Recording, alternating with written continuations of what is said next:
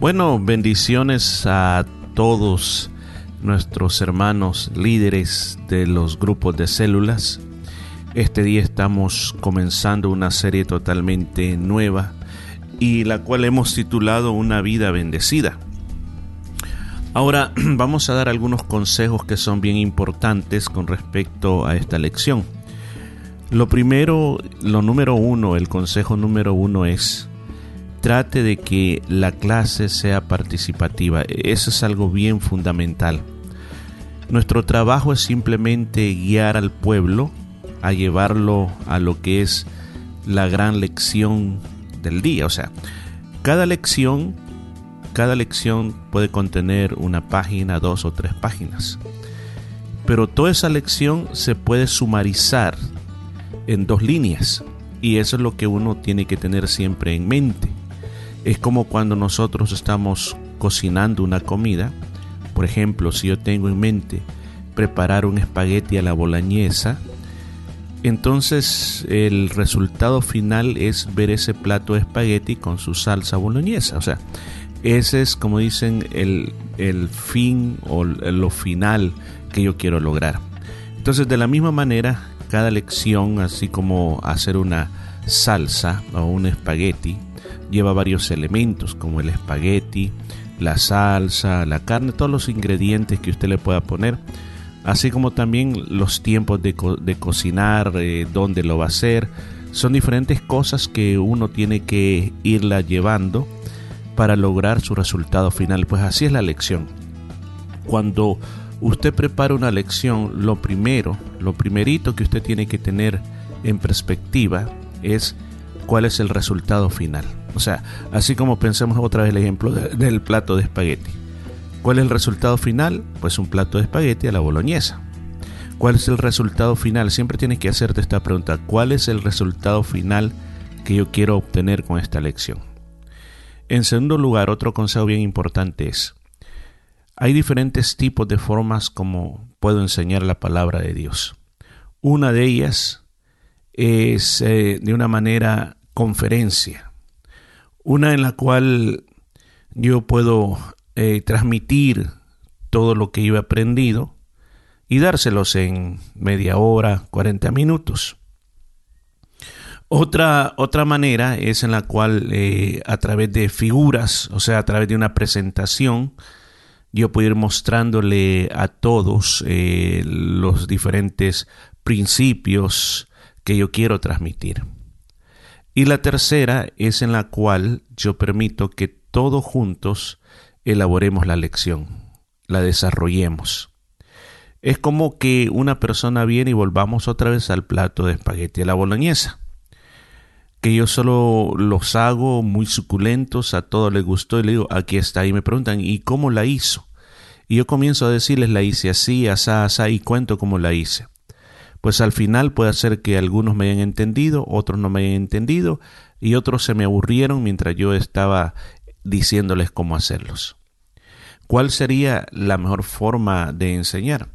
La mejor forma de enseñarlo sería que todos participaran, que todos nos ayudaran a, cortar, las, a cortar todos los ingredientes, a hervir la pasta, eh, a, a, secar la pasta, a hacer la salsa, a servir. Eso yo creo que todos aprenderían de una mejor manera. Entonces, en la elaboración de la lección es tan importante que todos participen.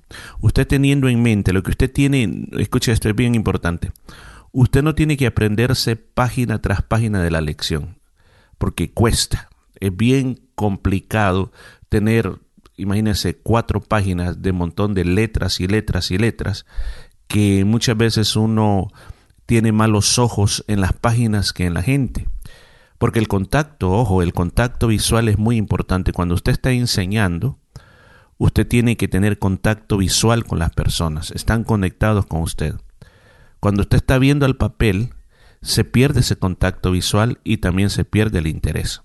Entonces, por eso es bien importante de que nosotros podamos tener en mente cuál es el fin, el propósito de la lección que estoy enseñando. Tengo que tenerlo en mente. Eso es lo que yo me tengo que aprender. Me tengo que aprender esas dos líneas.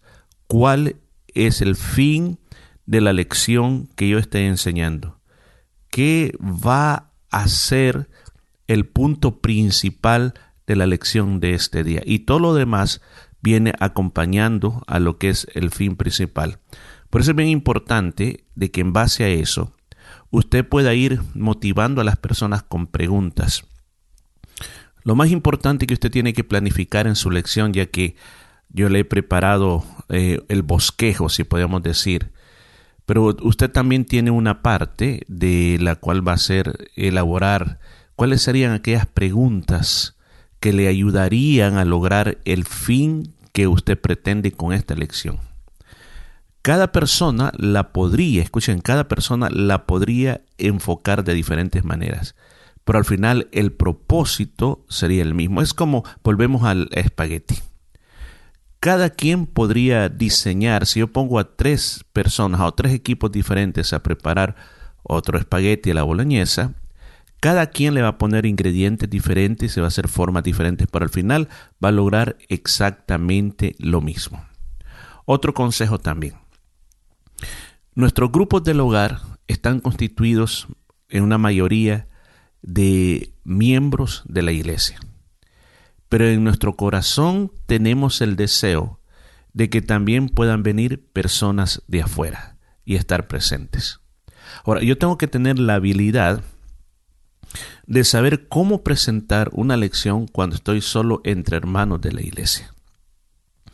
Y cómo presentar una lección cuando estoy con personas que no son de la iglesia. ¿Cómo puedo transformar mi enseñanza de una enseñanza para gente madura en las cosas de Dios, para transformarla para personas que no tienen ningún conocimiento de la palabra de Dios. Es una habilidad que usted la, va a ir obteniendo cada vez que usted la va preparando, pero usted tiene que tener cuidado en eso, cómo lo va a enfocar y qué manera usted va a enfocar la reunión. Eso es con respecto a la enseñanza.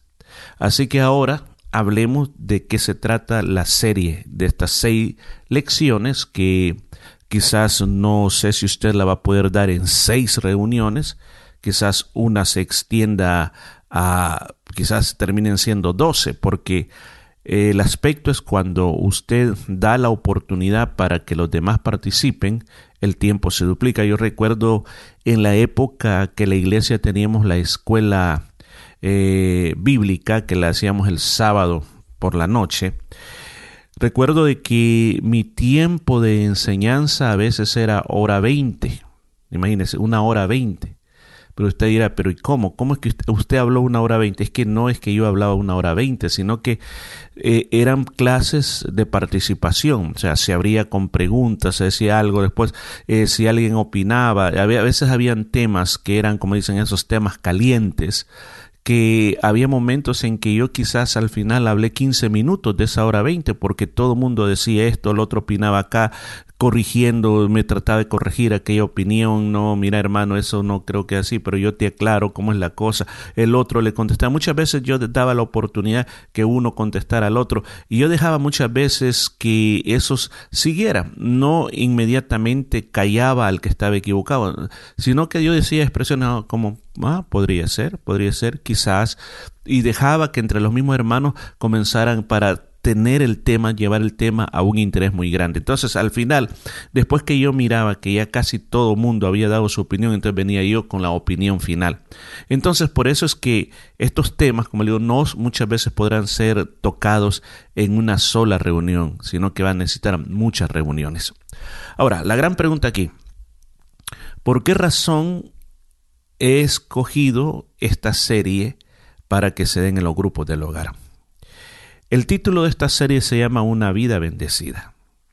Ahora, cuando yo hablo de una vida bendecida, aquí hay algo muy importante a considerar. ¿Qué se trata una vida bendecida? En simples palabras, una vida bendecida es una vida bajo la protección de Dios en todas las áreas de su vida. Escuchen, una vida bendecida es la protección de Dios en todas las áreas de su vida. Ahora, yo creo que la iglesia en el tiempo que estamos viviendo necesita poder tener estos principios dentro de su corazón. de que estamos viviendo en un tiempo de pandemia, pero sin embargo debemos enfocarnos no en una vida de pánico, de maldición, sino que tenemos que enfocarnos en una vida donde tenemos la protección de Dios en todas las áreas de la vida. Yo sé de que hay hermanos en Cristo en otras partes del mundo y pastores, evangelistas, que han muerto a, causa de esta pandemia. Pero usted dirá, pero entonces quiere decir que ellos no tenían una vida bendecida. ¿Cómo no tenían una vida bendecida? Pero nuestro Señor, nuestro Señor consideró que esos siervos suyos partieran de esta manera porque ya estaban listos para ir a la eternidad. Pero con eso no quiere decir, eso no quiere decir que el Señor no ha protegido a su pueblo. ¿Cómo no? Lo ha protegido. Entonces, una vida bendecida abarca todas las áreas de nuestra vida donde nosotros podamos sentirnos con satisfacción, podamos tener la paz de Dios y podamos tener la seguridad que Dios también nos va a proveer. Este curso, estas estos, eh, lecciones bíblicas, no tienen que ser enfocados en una manera equivocada. Ser enfocados en una manera equivocada es verlo desde el punto de vista que hay que darle dinero a Dios para que Dios nos dé más dinero y para que Dios nos prospere. La famosa, llamémosle teoría, no le llamo doctrina, sino que la teoría de la prosperidad, que ah, está muy de moda todavía en nuestros tiempos, estaba basada exactamente en ese principio. Entre más le das a Dios, Dios te va a dar. O sea, en otras palabras, que Dios se mira como una buena inversión, como un buen inversionista. Que si tú inviertes un dólar en Él, el Dios es como, vuelvo a repetir, un buen accionista que te va a pagar bien todas las acciones de las cuales tú estás invirtiendo en el reino de Dios. La verdad que no se trata esta serie de hablar de un buen Dios que paga bien nuestras inversiones, sino que el corazón de esta serie, como dijimos, hay un título, una vida bendecida, por el corazón o la acción de esta serie es que Dios sea primero en todas las áreas de nuestra vida. Y nosotros vamos a darnos cuenta que muchas cosas que pasan en nuestra vida son por culpa de que no hemos puesto a Dios primero en nuestra vida. No podemos evitar las enfermedades, vivimos en un mundo bajo maldición. Pero ¿sabía usted de que hay enfermedades que nosotros las pudiéramos haber evitado si nosotros hubiéramos puesto a Dios primero? Es cierto que en nuestra vida pasamos pobrezas, momentos que no tenemos y nos sentimos condicionados en nuestra vida de que no podemos hacer ciertas cosas. Dios no prometió que desde el día que nos le conociéramos a Él nos íbamos a volver millonarios. Dios sí prometió que nada nos va a faltar. Pero muchas de las cosas que han pasado en nuestra vida, la escasez que experimentamos es por causa de que no hemos puesto a Dios primero en nuestra vida en nuestra vida matrimonial, nuestra vida familiar, nuestra vida laboral. No hemos tenido la bendición simplemente por el aspecto que no hemos puesto a Dios primero en nuestra vida. Así que esta serie nos va a venir enseñando esos principios. Esos principios que no simplemente tienen que ser enfocados en el dinero. Por ejemplo, hay una lección que se llama Destruyendo el espíritu de Mamón, que uno puede decir, oh, bueno, esto toca exactamente el dar, que no hay que ser tacaño, no, tiene otro énfasis. Es cierto que el hecho de nosotros no ser generosos con la obra de Dios, ser generosos con el prójimo, nos va a traer ataduras espirituales. Entonces, la vida bendecida está regida por estos principios. Y el principio general el principio base es que Dios tiene que ser primero en todas las cosas. Cuando usted tiene en mente esto, usted va, como dicen, navegando a través de este mar, de estas lecciones. Usted va teniendo en mente, ¿por qué estoy enseñando estas lecciones? Bueno, porque yo quiero que mis hermanos tengan una vida bendecida. Ese es el plato final, que todos tengamos una vida bendecida. Ahora, ¿cuál es el principio que rige todo, como la base de todo, que Dios sea primero en todo. Vamos a ocupar diferentes temas para poder, poder ese argumento, para llegar a persuadir, porque eso es lo que la palabra de Dios dice muchas veces. El apóstol Pablo menciona muchas veces esa palabra de que seamos persuadidos, seamos llevados a una convicción que lo que nos está diciendo la palabra de Dios la tenemos que aceptar como nuestra manera de vida, nuestra manera de ver las cosas. Y puedo decir finalmente, las reuniones de los grupos del hogar es una columna vertebral de la iglesia, porque nos ayuda como hermanos no solamente a recibir la palabra de Dios, sino que nos ayuda a estar juntos, a disfrutar de la compañía. Llegamos a la iglesia muchas veces, eh, muchos hermanos de la congregación, la mayoría, llegan diez minutos antes o en punto o después que ha comenzado la reunión se sientan o comienzan inmediatamente a alabar a Dios, se va por todo el desarrollo del culto y cuando se termina el culto también existen muchos hermanos que al nomás termina el culto se van, no se quedan, no comparten con nadie. Entonces, ¿Qué es lo que ayuda a los grupos del hogar? Los grupos del hogar ayuda a tener esa comunión, ayuda a tener ese tiempo de compartimiento. Sería buenísimo que el 100% de la congregación estuviera conectada a un grupo del hogar porque así sentirían más la comunión, la hermandad de hermanos. ¿Para qué más ayuda los grupos del hogar? Es, es un lugar donde también podemos darnos cuenta más exactamente de las necesidades que cada persona tiene. Y también se puede, cada grupo del hogar tiene la posibilidad o el potencial de ayudar de una manera pastoral, de una manera eficiente a cada miembro de su grupo. Yo creo que el grupo, los grupos del hogar también son elementos esenciales para la vida de la oración de iglesia. Porque el hecho de estar de esa manera, podemos decir, tan unidos, es donde la oración se mueve de una manera más grande cuando hay unidad. Así que esas son algunas cosas a considerar con respecto a los grupos del hogar. Así que habiendo dicho esto, estamos listos para comenzar nuestro viaje de una vida bendecida. Así que vamos a ir a este día, vamos a hablar acerca de lo que se conoce como el principio de las primicias. Aquí para comenzar la lección usted puede lanzar esta pregunta. ¿Cuántos de los que están aquí saben lo que es una primicia? Usted puede dejar que cada persona opine todo lo que quiera, que diga qué es lo que entiende por lo que es una primicia. Luego que todo mundo ha dado las opiniones, también usted puede estimular aún a los hermanos que no les gusta opinar, estimúlelos a que también opinen.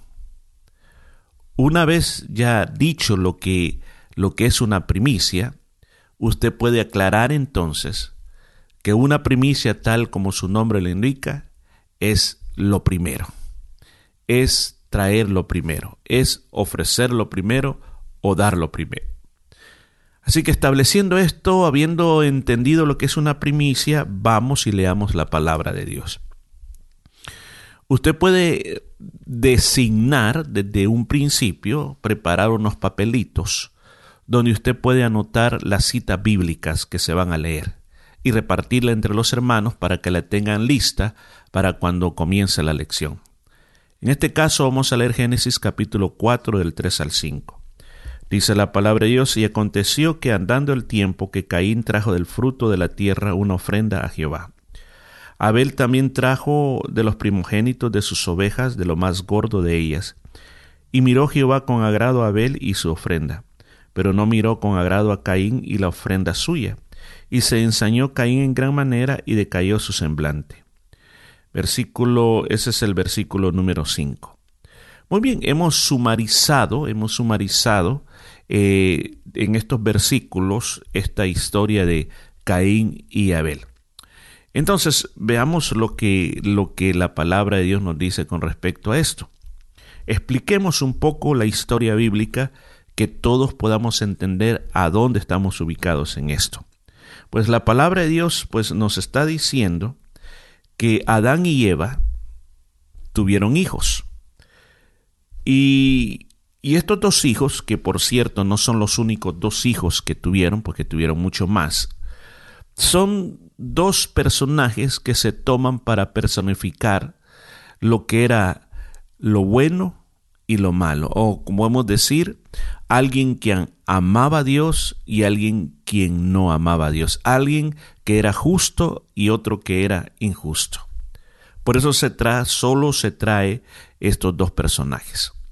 Ahora, ¿qué es lo que hacen estos dos personajes? Estos dos personajes, según la palabra de Dios, se nos describe que tenían sus oficios. Por ejemplo, se nos dice que en el versículo número 2 que Abel fue pastor de ovejas. Esa era la profesión de Abel, pastor de ovejas. También se nos describe que Caín fue labrador de la tierra. O sea que uno se dedicaba a la tierra, a sembrar y a recoger frutos. Otro se dedicaba a engordar ovejas, a aprovechar su lana, su carne. Ambos tenían un oficio.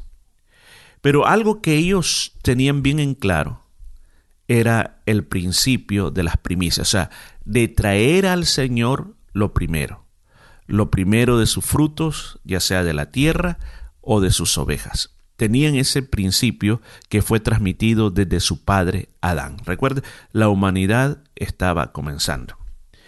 Entonces, dice la palabra de Dios, que cuando pasó el tiempo, cuando pasó el tiempo, pasando el tiempo, llegó el momento en que había que traerle al Señor lo primero. Caín trajo del fruto de la tierra una ofrenda a Jehová. Le estoy leyendo literalmente. Dice aquí, trajo una ofrenda del fruto de la tierra a Jehová. Y Abel, dice, también trajo de los primogénitos de sus ovejas. Escuche bien, hay una gran diferencia en la forma como ha sido descrito. Se dice que, que Caín trajo simplemente su ofrenda a Jehová, o sea, trajo sus verduras, su, lo que él tenía, lo trajo a Jehová.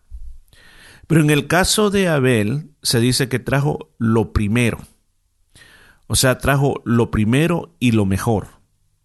O sea, recuerde que estamos hablando del principio de las primicias.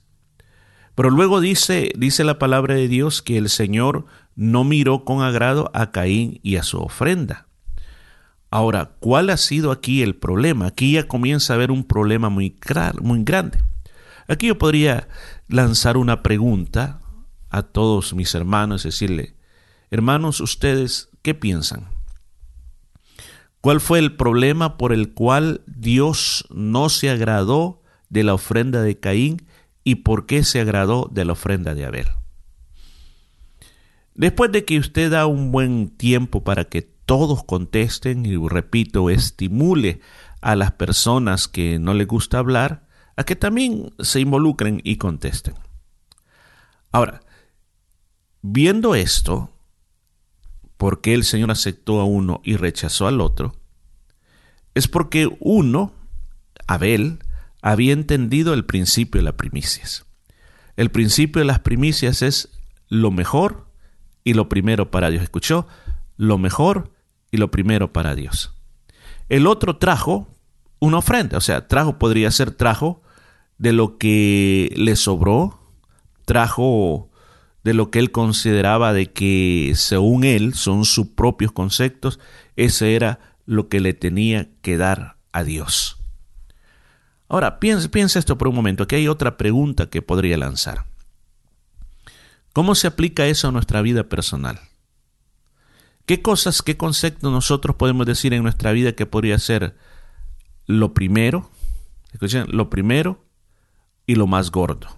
como aquí se, se habla de, de, su cordero, de lo más gordo de ella, o sea, lo mejor, de lo mejor.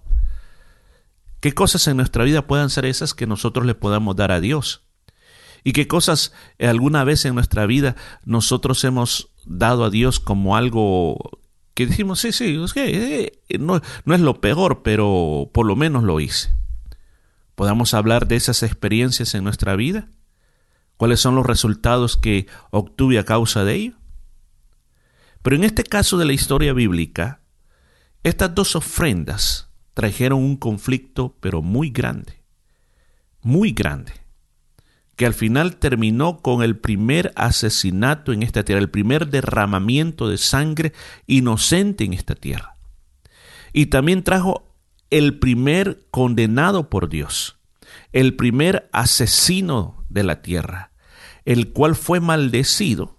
Escuchen, fue maldecido. O sea, en otras palabras, cuando hablamos de maldición, estamos diciendo de que te ponen como un te meten en un vaso de vidrio y te dicen tú no tienes derecho a bendición.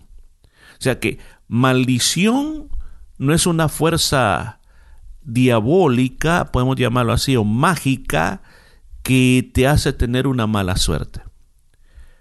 Maldición es la ausencia de bendición, repito, maldición es la ausencia de bendición. En la tierra, se rige estos principios espirituales. Hay bendición y maldición.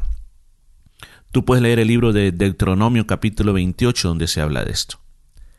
Entonces en la tierra, aquí en esta tierra, o tú caminas en bendición o tú caminas en maldición. No hay punto medio, no hay calle en medio.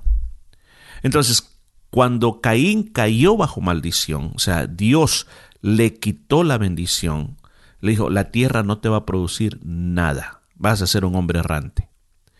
Lo que contribuyó a que las sociedades se asentaran en un solo lugar y comenzaran a, a convertirse en pueblos y en ciudades, fue el hecho que tuvieron la capacidad de poder producir comida para ellos mismos.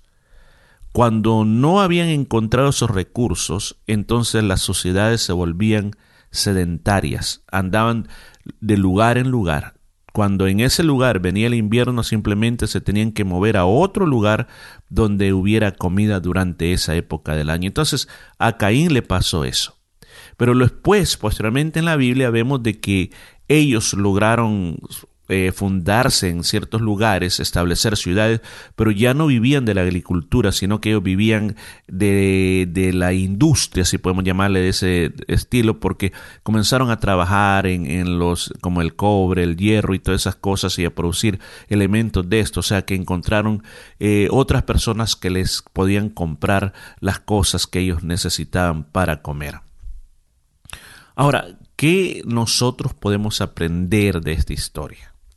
Podemos aprender de que cuando se trata de darle a Dios va a, va a ocasionar conflictos en nuestra vida. Recuerde esto, no estoy hablando de dinero. El dinero forma parte de todo ese conglomerado de cosas que tenemos que darle a Dios. Tenemos que darle a Dios nuestro tiempo. Tenemos que darle a Dios nuestro servicio. Tenemos que darle a Dios nuestras oraciones, nuestras alabanzas, nuestra propia vida. Pero cuando se trata de entregar algo a Dios, va a traer un conflicto en nuestra vida. Porque recuerde lo que aquí, lo que está corriendo como columna central de esta lección. Tenemos que darle a Dios lo primero y lo mejor. Ahora, hablemos, hablemos ya entendiendo la historia hablemos de las bendiciones. Porque recuerde, esta serie se llama Una vida bendecida. Hablemos de las bendiciones. Para usted, aquí le vamos a lanzar otra pregunta. ¿Qué es una bendición? Ya lo he explicado aquí, pero a mis hermanos yo les lanzo esta pregunta. ¿Qué es una bendición? ¿Habrán diferentes clases de bendiciones? De la oportunidad a que todos puedan responder esa pregunta qué es una bendición y cuántas clases de bendiciones habrá. Podría mencionar algunas. Después que nuestros hermanos han opinado al respecto, entonces le voy a decir ahora, ¿cuáles son las clases de bendición que la palabra de Dios nos habla? Entonces, en primer lugar, por favor, hermanos, abran la palabra de Dios, invite a la persona que tiene asignado ese pasaje de las Escrituras, pero a la misma vez también espere a que todos puedan tener la palabra de Dios, o sea, estimule a que traigan Biblias o que por lo menos, o si no tienen una Biblia, que por lo menos la abran en su teléfono y que tengan abierto, porque es importante que no solo oigamos, sino que todos con nuestros ojos veamos que está en la palabra. Además, eso ayuda a que la persona se interese en lo que estamos aprendiendo. De lo contrario, eh, por el transcurso, recuerde que las reuniones son en la noche y el cansancio puede hacer que dé sueño. Entonces, pero cuando estamos viendo la palabra de Dios, ya sea en el teléfono o en la Biblia, eso nos va a ayudar a mantenernos despiertos. O sea, veamos, leamos hermanos, dice el libro de Efesios capítulo 2, versículo 8 y 9, porque por gracia sois salvos, por medio de la fe, y esto no de vosotros, porque es un don de Dios, no por obras, para que nadie se gloríe. ¿Escuchó lo que dice? O sea, ¿qué es lo que me está queriendo decir este pasaje de la Biblia? En primer lugar, la primera bendición más grandiosa que nosotros tenemos es la salvación. El Señor nos salvó. Porque dice aquí, la salvación no la tuvimos que comprar, es de gratis, es gracia de Dios. Y esto vino a nosotros como un regalo de Dios. Entonces ahora yo me puedo sentir de que yo voy al cielo de que yo tengo un Padre Celestial muy hermoso, que me está cuidando, que me quiere bendecir. Entonces yo tengo que sentirme alegre por la bendición de la salvación. Ahora, veamos otra clase de bendición. Y para eso vamos a ir al Evangelio de San Mateo, capítulo 5, versículo 45. Así que le decimos al hermano que tiene esta palabra que por favor eh, la lea y todos todos, todos, todos buscamos en nuestra Biblia esa porción. ¿Ya la tenemos lista? Bueno, leamos. Para que seáis hijos de vuestro Padre que está en los cielos, que hace salir su sol sobre malos y buenos y que hace llover sobre justos e injustos. Aquí puede lanzar esta pregunta. Hermanos, ¿cómo ustedes entienden o interpretan lo que acaban de leer? Después que todo el mundo ha terminado de dar sus opiniones, entonces podemos decir, hermanos, ¿cuál es esta segunda clase de bendición? Son las bendiciones comunes que Dios tiene para todo el ser humano. Pues como en este caso, el Señor dice que tiene la bendición de darnos el sol a los buenos y a los malos. Otro caso sería darnos el oxígeno, darnos el agua. Son cosas que todo humano tiene derecho a recibir sin importar si cree en Dios o no cree en Dios. Ok, ¿qué, es lo que hemos dicho? Primero, la bendición de la salvación. Esta segunda, las bendiciones comunes para todo el ser humano. ¿Cuál es la tercera? La tercera le llamamos las bendiciones posicionales que dependen de tu personal obediencia a Dios. ¿Escuchó?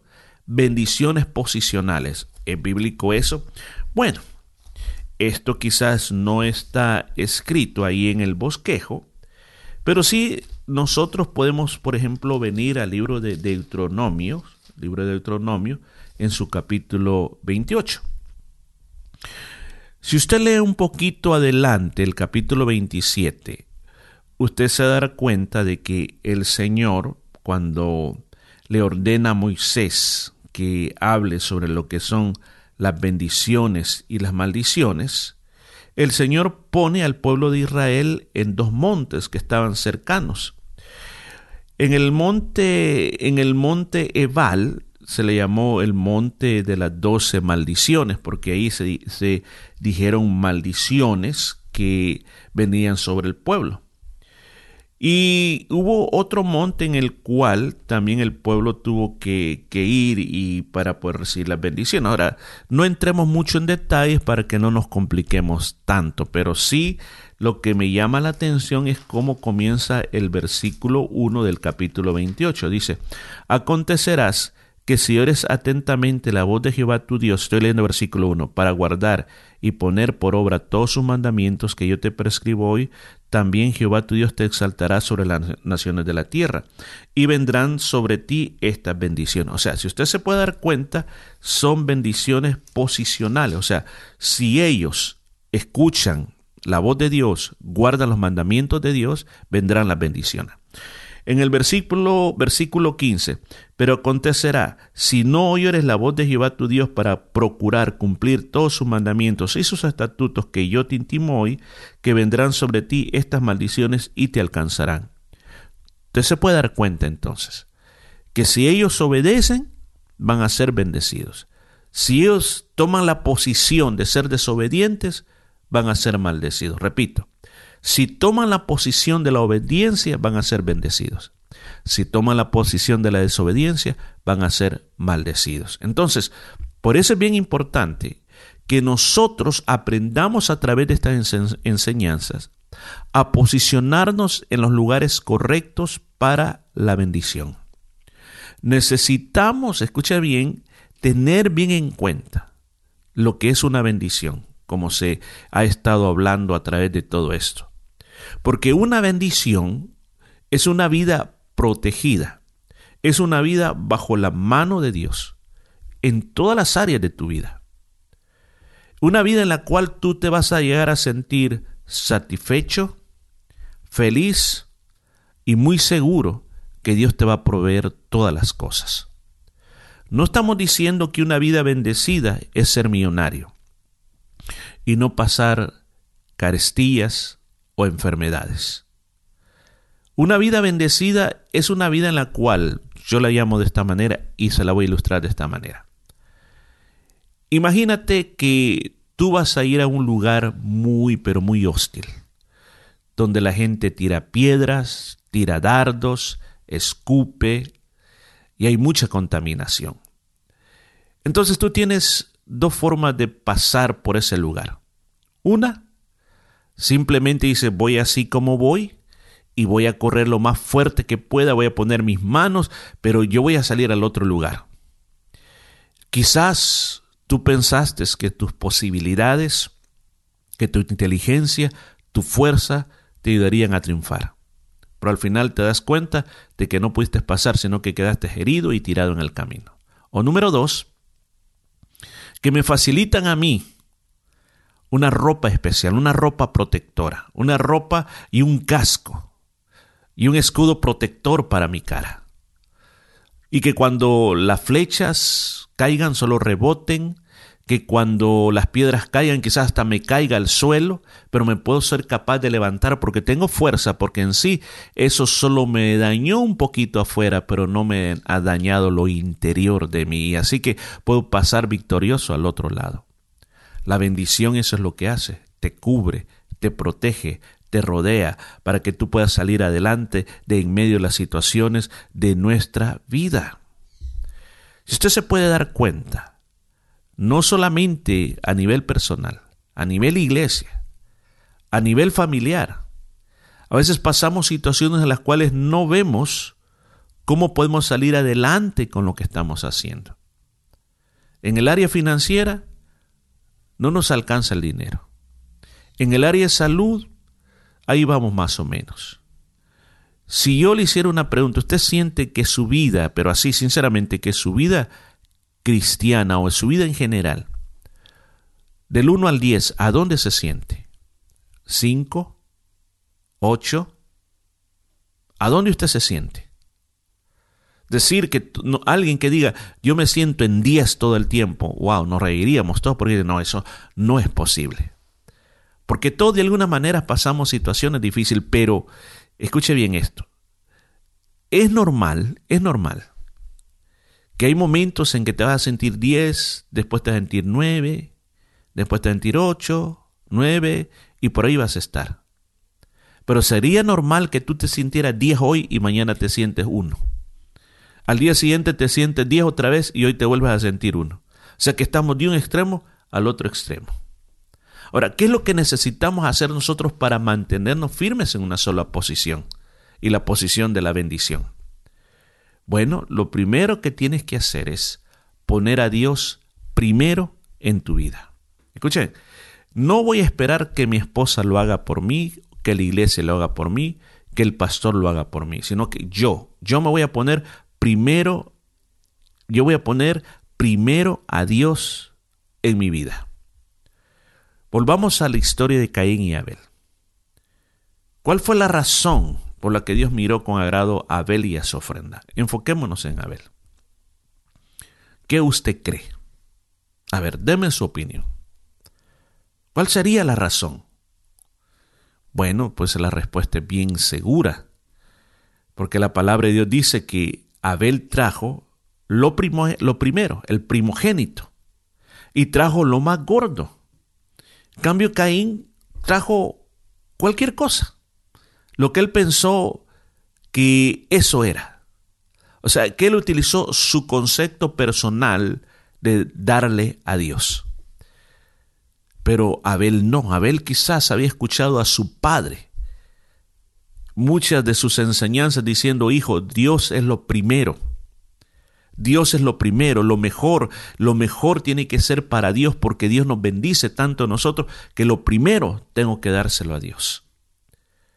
Ahora, muchas veces eso es lo que a veces llega a suceder en nosotros.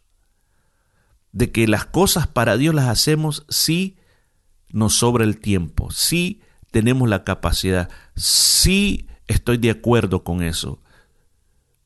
O sea, ponemos a Dios dentro de ciertas cosas que no deberían de ponerse, como que Dios fuera una persona cualquiera, pero no como que si nosotros por un momento pensáramos de que estamos tratando con el Señor Todopoderoso, Creador del universo, el cual es tres veces santo, creo que tendríamos que pensar mejor nuestras respuestas para Dios.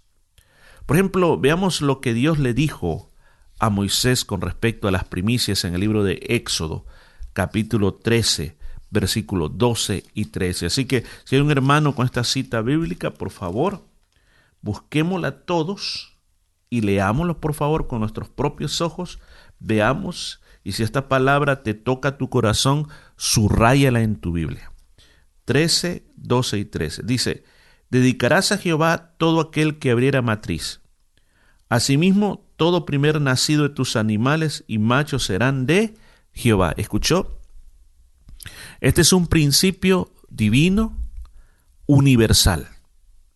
No se trata ahora, es que esa es la ley de Moisés. No, no, aquí es un principio divino. Repitamos lo cual es el principio divino dedicarás a Jehová. Recuerde que ser dedicado a Jehová es ser santificado, es santo. Escuche, esto es santo. La palabra santo no es aquella persona que no comete ninguna maldad. No, no, no. Santo significa apartado, dedicado o separado para Dios. Dice, dedicarás a Jehová todo aquel que abriere matriz. ¿Qué es eso? El primogénito. ¿Y qué es la matriz? La hembra, ya sea de un ser humano o de un animal, tiene matriz. Ahí es donde está su cría. Entonces, la primerita, escuche, la primerita dice, asimismo todo primero nacido de tus animales, machos serán de Jehová. Todo lo macho, tanto de ser humano como de animalito, le pertenecen a Dios. Bueno, usted dirá, pero bueno, ¿y cómo está eso? O sea, yo no sabía eso. Bueno, usted recordará en el libro de Éxodo, el libro de Éxodo cuando pasó lo de la Pascua, cuando vino el ángel de la muerte, ese ángel que vino a matar a todos los primogénitos de Egipto, el Señor, si usted lee con cuidado lo que es, creo, Éxodo capítulo 12, lo de la Pascua, dice que el Señor ese día compró a todos los primogénitos. ¿Cuál ¿Cómo los compró? Por medio de la sangre de cordero que pusieron en los dinteles de la puerta. Desde ahí quedó establecido que todo primogénito de hombres y de animales, machos, le pertenecen al Señor. Veamos qué más dice, versículo 13.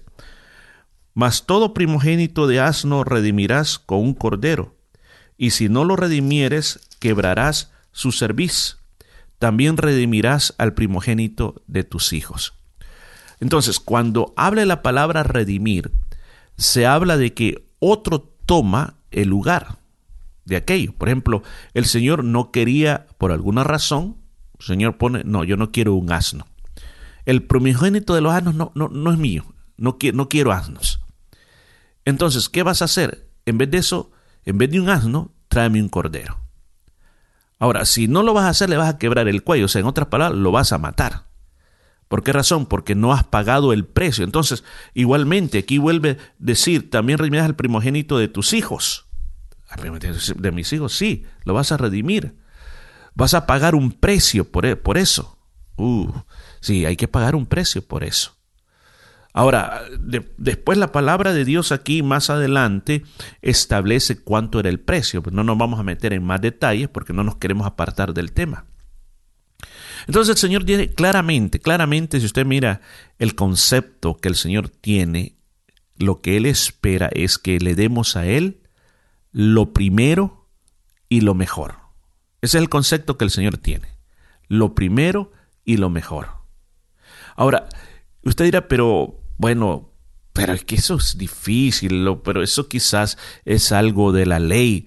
No, pero es que hermanos, cuando se trata, se trata de hacer algo para Dios en cualquier área, en nuestra área, en nuestra vida, usted tiene que hacerlo con fe.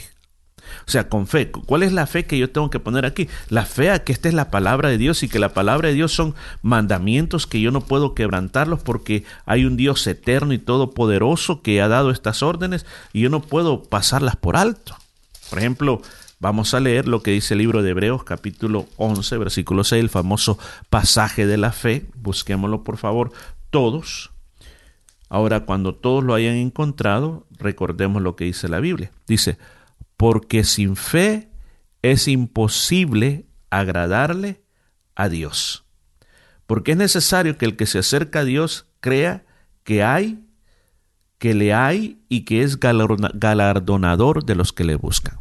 Entonces el principio universal es que todo lo que hagamos hay que hacerlo con fe.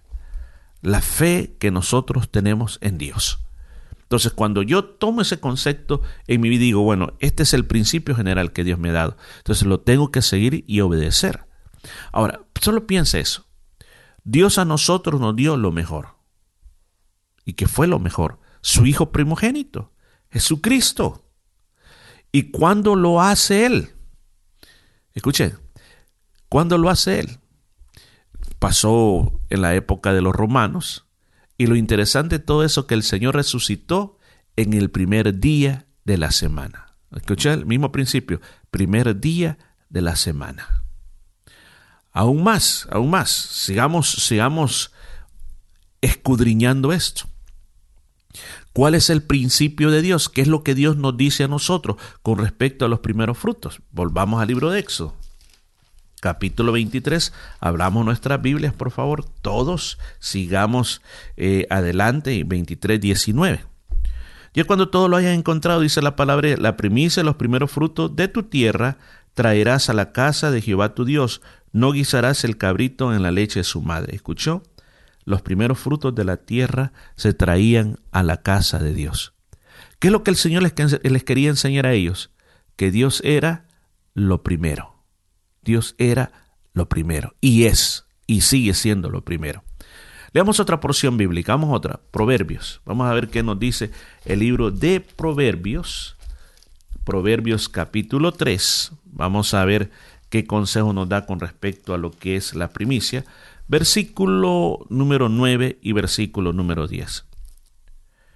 Proverbios capítulo 3, versículo 9 y 10. Dice, Honra a Jehová con tus bienes y con las primicias de todos tus frutos, y serán llenos tus graneros con abundancia, y tus lagares rebosarán de mosto.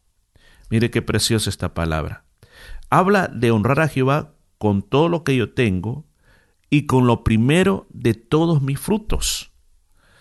Y aquí más me está diciendo que cuando yo lo haga, Dios me va a proveer. ¿Por qué?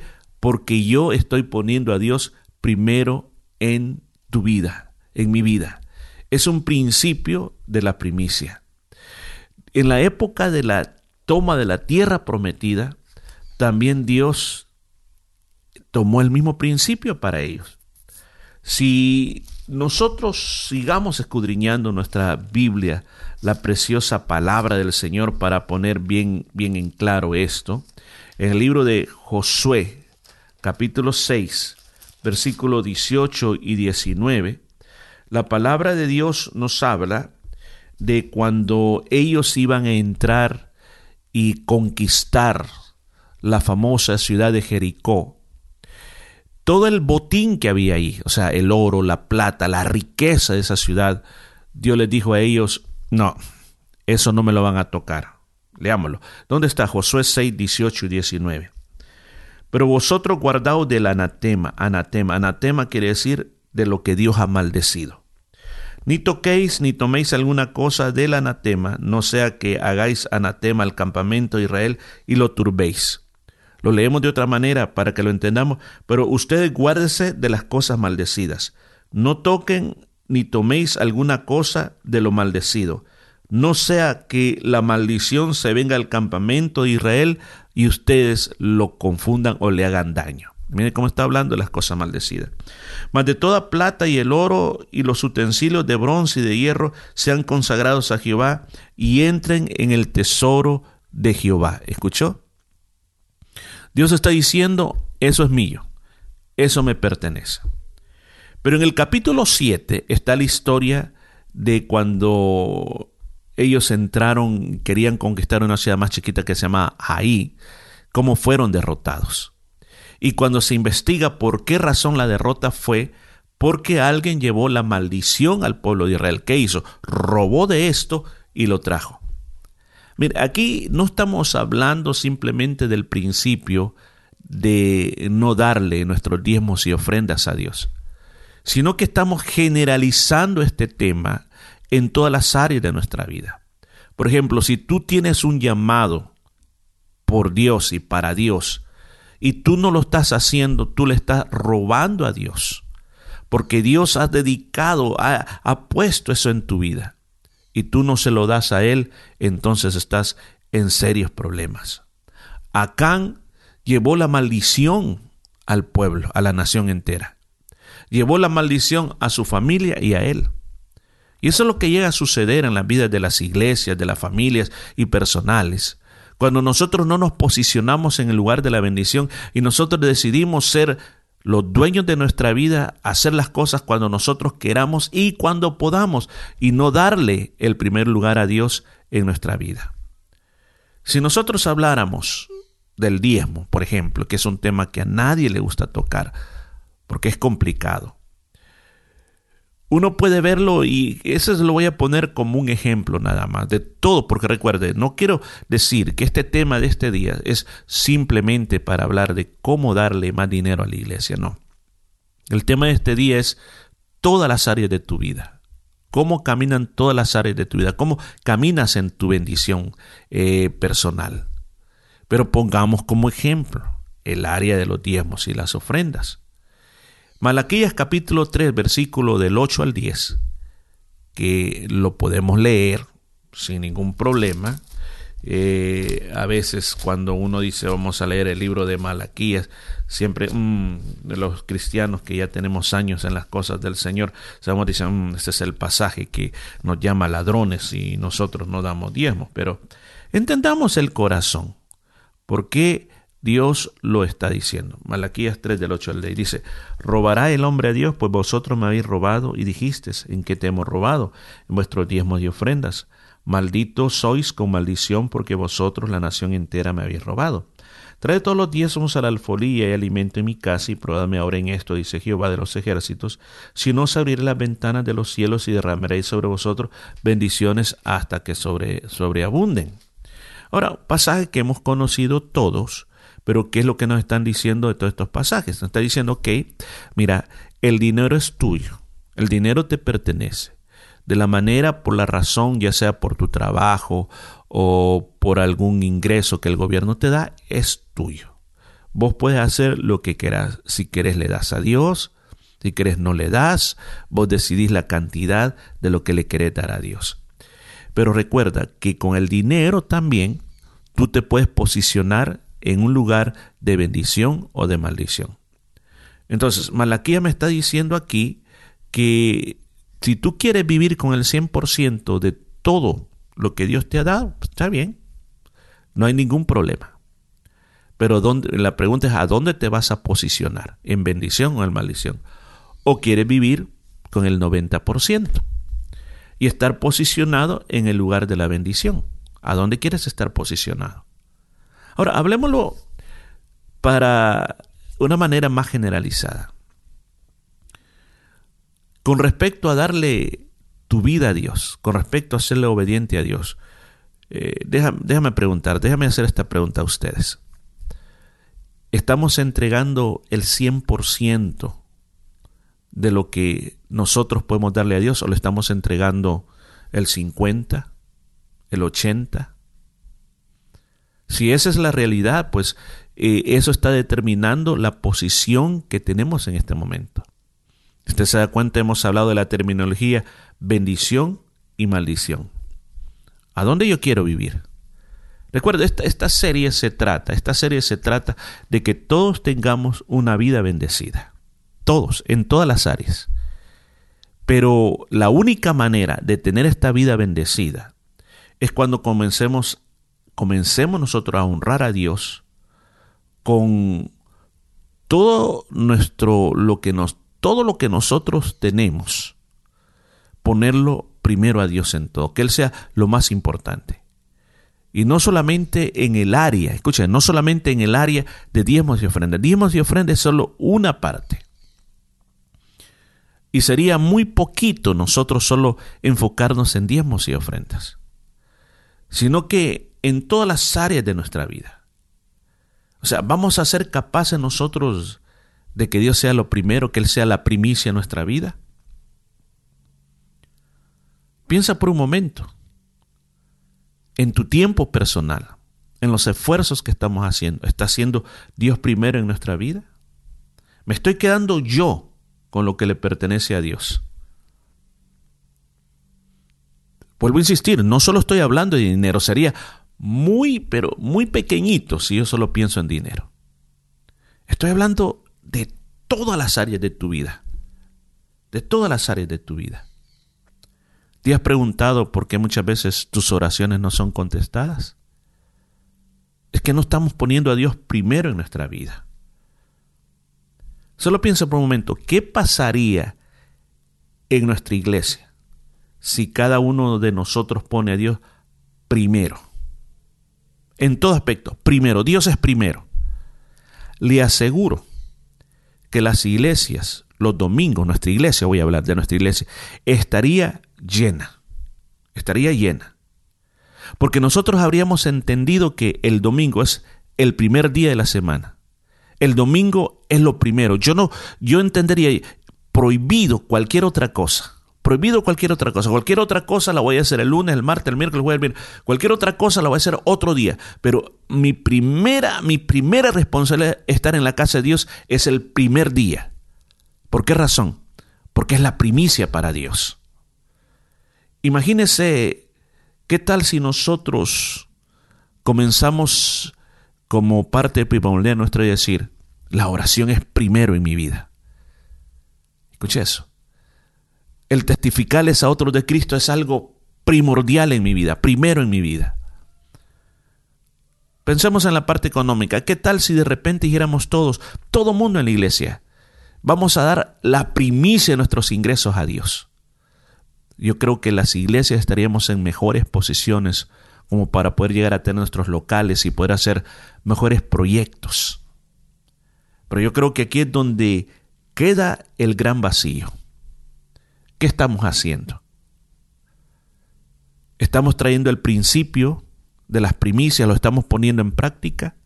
¿Estamos siendo como Abel o estamos siendo como Caín?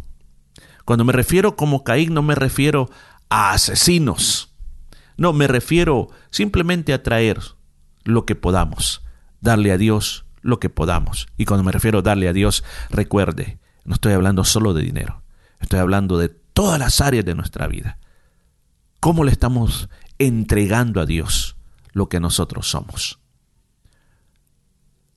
Finalizo con esta pregunta. ¿Qué es lo que Dios te ha enseñado?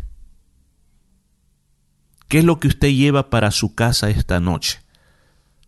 Como una carga dentro de usted, como algo en lo cual hay que trabajar. ¿Podría alguien compartir eso? ¿Podría alguien decir en qué manera Dios te habló esta noche? Permita que sea alguien que, que quiera hablar, que hable. Y dígale, ¿qué podemos hacer entonces? Llevémosla a la práctica. ¿Qué podemos hacer? Aquí viene, vuelvo a ocupar la ilustración del espagueti. Aquí ya cocinamos el espagueti. Aquí tenemos delante de nosotros el principio de las primicias, la bendición y esto tan importante, pon a Dios primero en todo en tu vida. Vamos a orar. Padre, en este día oramos a ti por esta lección. Pedimos que tu Espíritu Santo llegue a cada, corazón y cada vida llene tu gracia y tu poder. Lo pedimos en el nombre de Jesús. Amén y amén.